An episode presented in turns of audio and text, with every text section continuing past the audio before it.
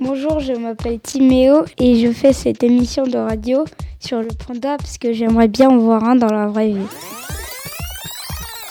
Les pandas vivent en moyenne 27 ans. À sa naissance, le bébé est une délicate créature rose d'à peine 8 cm. Le bébé humain est plus grand. Le nom chinois du panda est grand chat-ours.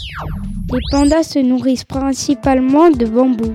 Les pandas se nourrissent de 38 kg de bambou. C'est beaucoup, hein. Les pandas passent jusqu'à 14 heures par jour à manger. Sa longueur est de 1m50 jusqu'à 2 m. Son poids est de 70 à 160 kg. Il a à peu près 600 pandas dans la nature. Les pandas habitent principalement en Chine. Salut, c'était Timéo sur Trampoline FM.